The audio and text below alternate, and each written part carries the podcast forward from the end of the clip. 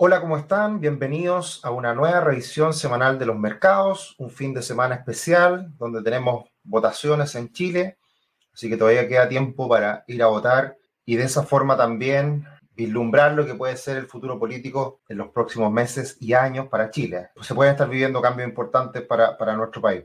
Bien, como siempre vamos a hablar sobre el comportamiento de las bolsas, cobre y dólar, muy movida esta última semana en las bolsas, el comportamiento de los multifondos y por supuesto también qué podemos esperar de cara al futuro. Esta semana tuvimos caídas importantes en las bolsas, en los índices bursátiles norteamericanos.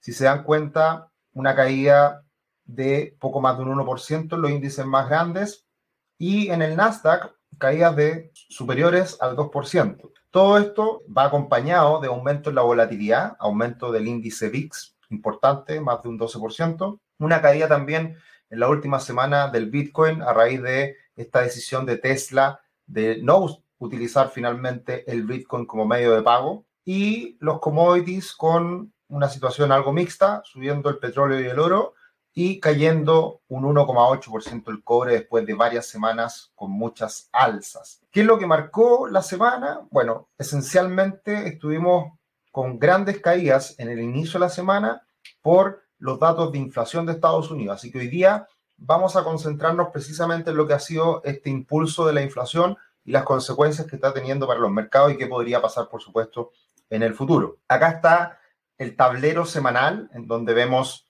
mayoritariamente todo rojo. Microsoft, Apple cayendo cerca de un 2%, al igual que Amazon. Google cayendo un poquito más. Y muy importante, Tesla cayendo más de un 12%.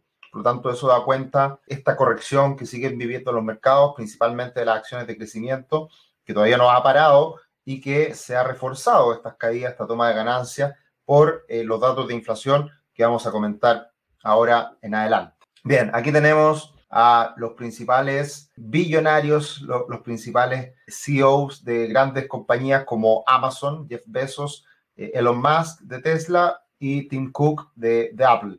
Y ahí están acompañados de los osos, siempre hemos hablado de, de esta importancia de los toros y osos y en esta semana ha quedado registrado esta gran caída de algunas acciones tecnológicas de los mercados en general que inicio de semana era una caída bien fuerte y hacia el final de la semana se recuperó, se terminó recuperando bastante de lo que venía siendo la semana para los índices. Así que eh, se vuelven a acompañar de los osos y vamos a ver qué pasa en las próximas semanas. Esto es muy importante. Aquí tenemos al Standard Poor's 500, que después de alcanzar los máximos históricos sobre los 4.200 puntos, viene una caída importante hasta los cerca de los 4.000 puntos. O sea, estamos hablando de una caída más o menos del 5% en, tres días, que fue importante, pero que hacia el final de la semana se recupera. Entonces, eh, está hoy en día, digamos, la bolsa norteamericana con presión bajista, aparecen señales de debilidad, pero hay una tendencia de mediano largo plazo, una tendencia alcista bien clara, que es la línea que aparece ahí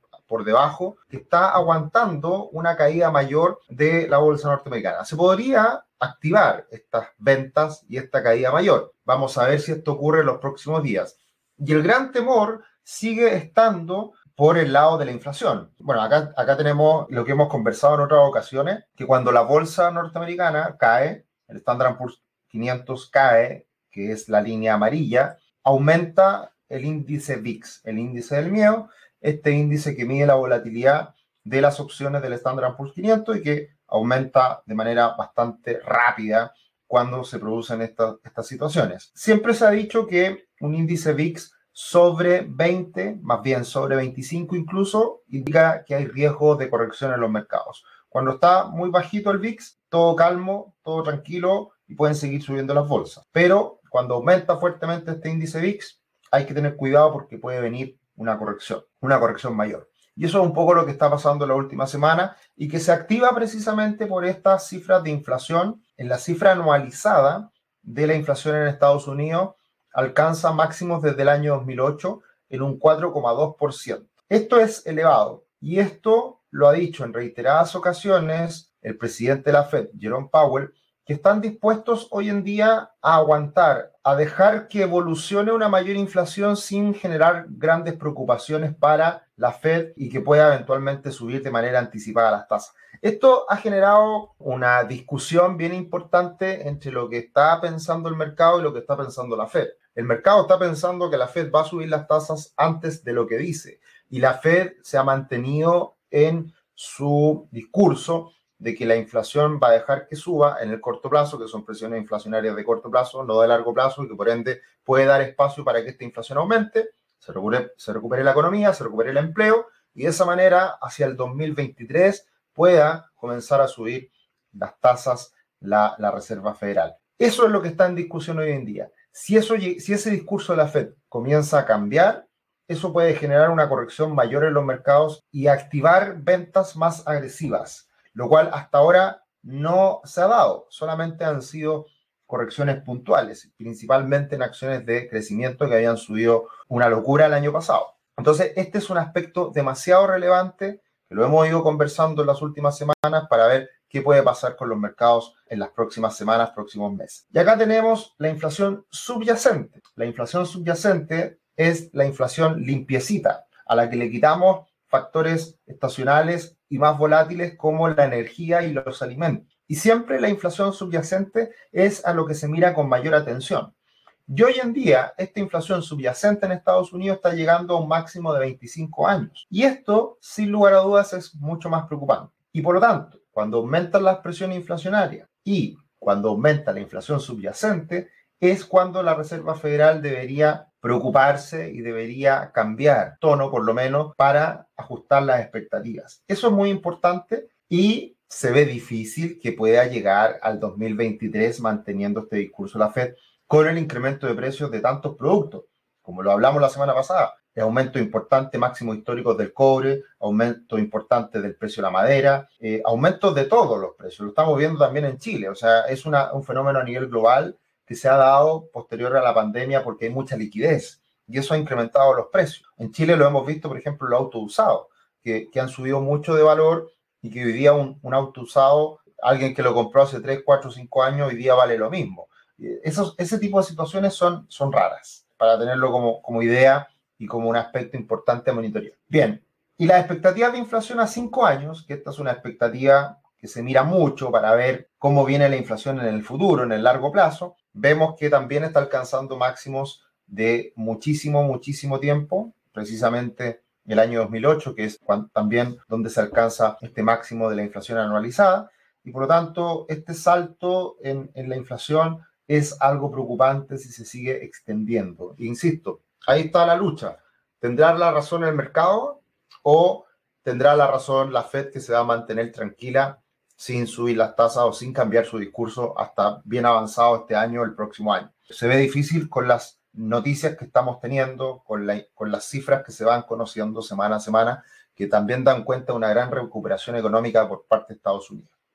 Volvemos a mirar las tasas, volvemos a mirar las tasas, los bonos del Tesoro de 10 años en Estados Unidos, muy importante, había estado cayendo, había llegado a niveles de 1,55, 1,53 y ahora vuelve a subir a 1,70 con esta cifra de inflación y se modera en esta semana a 1,63. De todas formas, está en este rango que nosotros dijimos ya hace un buen tiempo que debería moverse las tasas del bono del Tesoro a 10 años de Estados Unidos entre el 1,5 y el 2%. Mientras se mantengan esos niveles, la verdad que debiéramos estar más o menos bastante tranquilos, la verdad. Pero obviamente que si esto vuelve a subir y ya llega a 1,8, 1,9, 2%, va a asustar a más de algunos. Y eso es algo que hay que estar vigilando porque es acá donde están presentes las expectativas del mercado respecto a esta inflación y estas alzas de tasas que se esperan. Y uno de los activos que ha estado más afectados en el último tiempo y que le hemos, hemos hablado harto de él, eh, muy ligado a todas las empresas de crecimiento, a todas las empresas del futuro, es el fondo ETF ARCA Innovation, que ha corregido ya de manera importante, había corregido inicialmente el 38,2% Fibonacci. Este es un indicador bien importante que muestra los impulsos y retrocesos que se van dando habitualmente en los mercados. Se rompe este mínimo previo en 110 dólares más o menos y cae al, al, entorno a los 100 dólares, que es el siguiente nivel importante, el 50% Fibonacci. ¿Seguirá cayendo este fondo? Este fondo ha invertido mucho en Tesla, este fondo ha invertido en muchas empresas del futuro. ¿Seguirá cayendo? Bueno, esta es una demostración de cómo el mercado se ha ido moderando después de alzas algo irracionales en el último año que claramente llamaban la atención y que lo hablamos muchísimo en semanas previas respecto a lo que pasaba en el mercado. Así que básicamente lo que ha pasado en el último tiempo es que la bolsa norteamericana, los principales índices, Dow Jones, Standard Poor's 500, siguen cercanos a máximos porque ahí tienen muchas empresas de valor, mientras que los ETF y las acciones de mayor crecimiento que habían subido una locura el año pasado, ahora están moderando ese impulso y se está viendo este rebalanceo que hemos hablado tanto en las últimas semanas. Bien, eso con respecto a los mercados internacionales, a las bolsas, las principales noticias esta semana, muy enfocado en la inflación y como siempre los dejamos muy cordialmente invitados a que se suscriban a nuestro canal de YouTube, Rubix, y también a nuestro Instagram y Twitter, arroba Cetricio o arroba RubixCL también.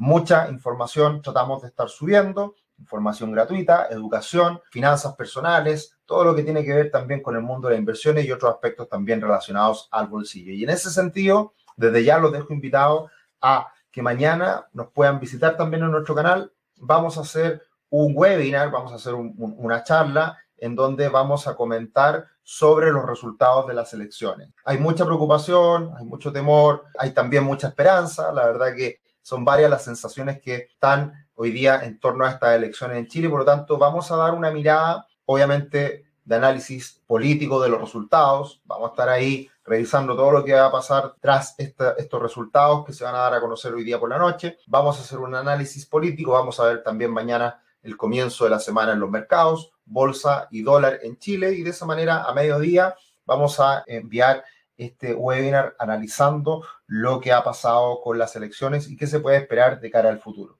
Así que ahí voy a mostrar mi cara más política, tratar de hacer un análisis político. No soy experto en esto, pero obviamente está todo muy relacionado. La inversión, eh, la economía y la política tienen conexiones que son importantes y voy a tratar de transmitir mi visión, mi opinión al respecto. Bien, el cobre esta última semana corrigió un poquito después de llegar a niveles de 480 o un poquito más, que fueron los máximos históricos recientes, y podríamos comenzar a ver una corrección mayor en el corto plazo en el cobre, que es esperable, es razonable. Y si se dan cuenta, en la, en la tendencia del último tiempo, cada vez ha ido logrando más pendiente el cobre, mayor impulso. Y eso generalmente no es algo eh, muy sano, porque generalmente cuando hay mucha pendiente, mucha verticalidad en el impulso, eh, es algo anormal que debería eh, moderarse.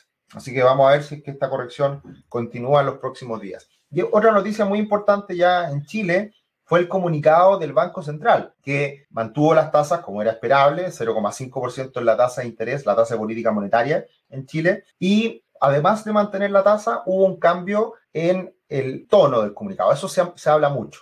El tono del comunicado, que es básicamente cómo está mirando, monitoreando las cifras del Banco Central y cuáles cambios podrían venir de cara al futuro. Y el cambio que se produjo fue en la frase final, que siempre es la importante, de qué podría hacer en el futuro con la tasa de interés. Y al parecer ya nos estamos acercando a un momento en donde pudieran comenzar a subir las tasas de interés nuevamente.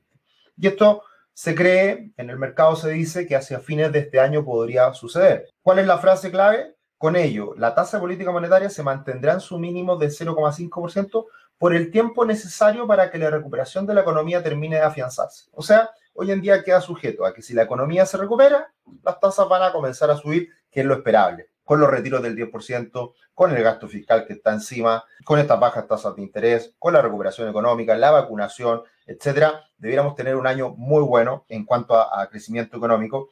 Eso ya muchos han ido aumentando sus proyecciones, ya esperándose incluso cifras de un 7% de crecimiento económico este año. Así que eso es muy bueno y eso eventualmente puede generar presiones inflacionarias que deben ser contenidas con esta tasa de interés. Así que el Banco Central de Chile ya está poniéndose al día de estos cambios y probablemente en el futuro pueda subir las tasas. Y por ese motivo es que el dólar el día viernes cayó. Mm. En parte porque creo hay algo de optimismo respecto a lo que pudiera ocurrir con estas elecciones. Yo creo que había mucho pesimismo previo a las elecciones y en este día viernes cambia un poquito el tono. Eh, el dólar cae, cae principalmente por el Banco Central, porque cambia este tono a futuro de las tasas de interés, pero también por algo de optimismo que se puede estar dando en el mercado respecto a las elecciones, de que no vamos a tener cambios tan radicales y vamos a tender a una moderación. De eso vamos a hablar mucho mañana en, en este otro webinar. Y la clave en el dólar está hoy día en los 690, 700 pesos, que es un punto de inflexión importante.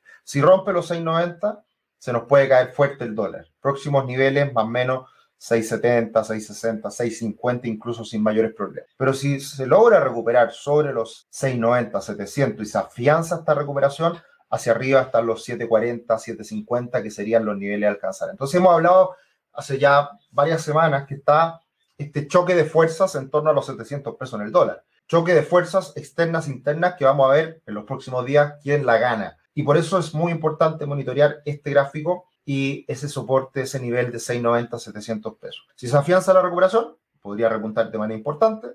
Si rompe los 690, podría caer también de manera importante. Quizás de eso hablemos más, un, un poquito más en este webinar más político que vamos a hablar el día lunes. Bien, y las acciones el día viernes subieron con mucha fuerza. Hubo acciones que subieron más de un 5%, como Falabella, Copec, CMPC cerca de un 5% también. Eh, bueno, eh, ahí hay mucha relación con lo que está pasando a nivel global en el mundo de la madera. En el Chile, subiendo, Sencochop, CSU, Entel, acá están las que más subieron más de un 3% y la bolsa subió cerca de un 3% el día viernes.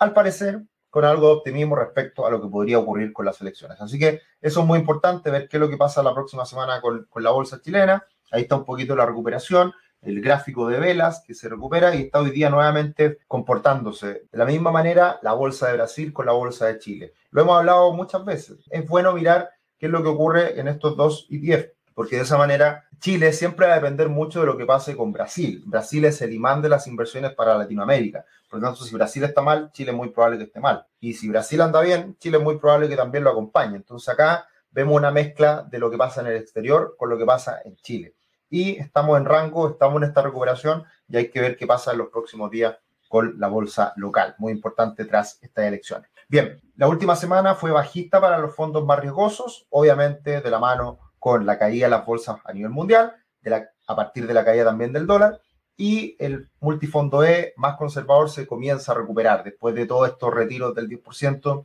de mucho ruido en torno a eso y también el cambio de tasa le ha afectado. Así que ahora se recupera un poquito y está todo más o menos algo más moderado. Sigue la corrección. Los máximos que vimos en los multifondos fueron a mediados de febrero y desde ese momento hasta la fecha el multifondo A desde máximo ha caído un 5%, multifondo C ha caído un 6% y multifondo E ha caído un 6,4%. Así que todavía seguimos en fase de corrección desde máximos históricos y es solo esperar. Esto en el futuro debería recuperarse y deberíamos ver mejores niveles en los multifondos como ha, ha, ocurrido a lo largo de la historia. Todas estas correcciones que se dan son absolutamente normales, pero en el largo plazo los multifondos han tenido un buen comportamiento. ¿Qué podemos esperar de cara a los próximos días? Hay dos indicadores de sentimiento que se miran mucho. El del Citigroup, que está en niveles algo eufóricos, pero no tanto. Estamos en niveles un poquito más neutrales hoy día, que eso da cuenta de que es difícil saber hacia dónde va el mercado a partir de un indicador así. Siempre estos indicadores sirven como contratendencia,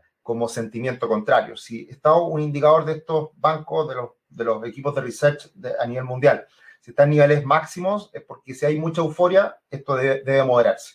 Y si hay mucho pánico, si hay mucho pesimismo, también estamos llegando a un punto de inflexión en donde debiera recuperarse el mercado. El que es más seguido en el último tiempo es el de Bank of America. El Bank of America hoy día está a niveles de 7.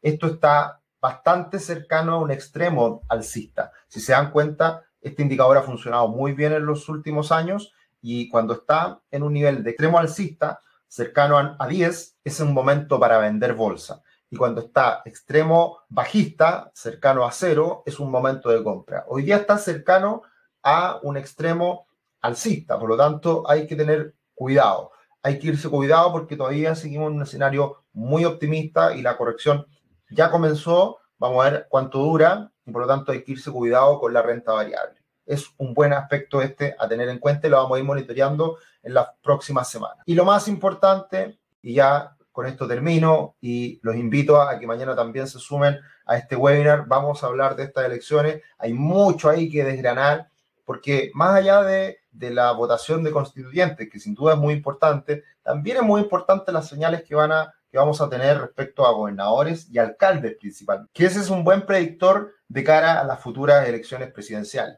Así que todavía esto está recién comenzando, es la primera elección grande que va a dar una señal clara respecto a lo que quiere Chile, ya no solamente una prueba o un rechazo, sino que también por las corrientes políticas. Así que va a ser interesante analizar esto, va a ser interesante lo que pasa el lunes con los mercados y por eso vamos a hacer este webinar en donde vamos a dar nuestra opinión. Que tengan una gran semana, vayan a votar los que todavía no lo han hecho y nos encontramos ya mañana y bueno, como siempre en todos los, los webinars y información que vamos subiendo a nuestras páginas. Un abrazo, que estén muy bien.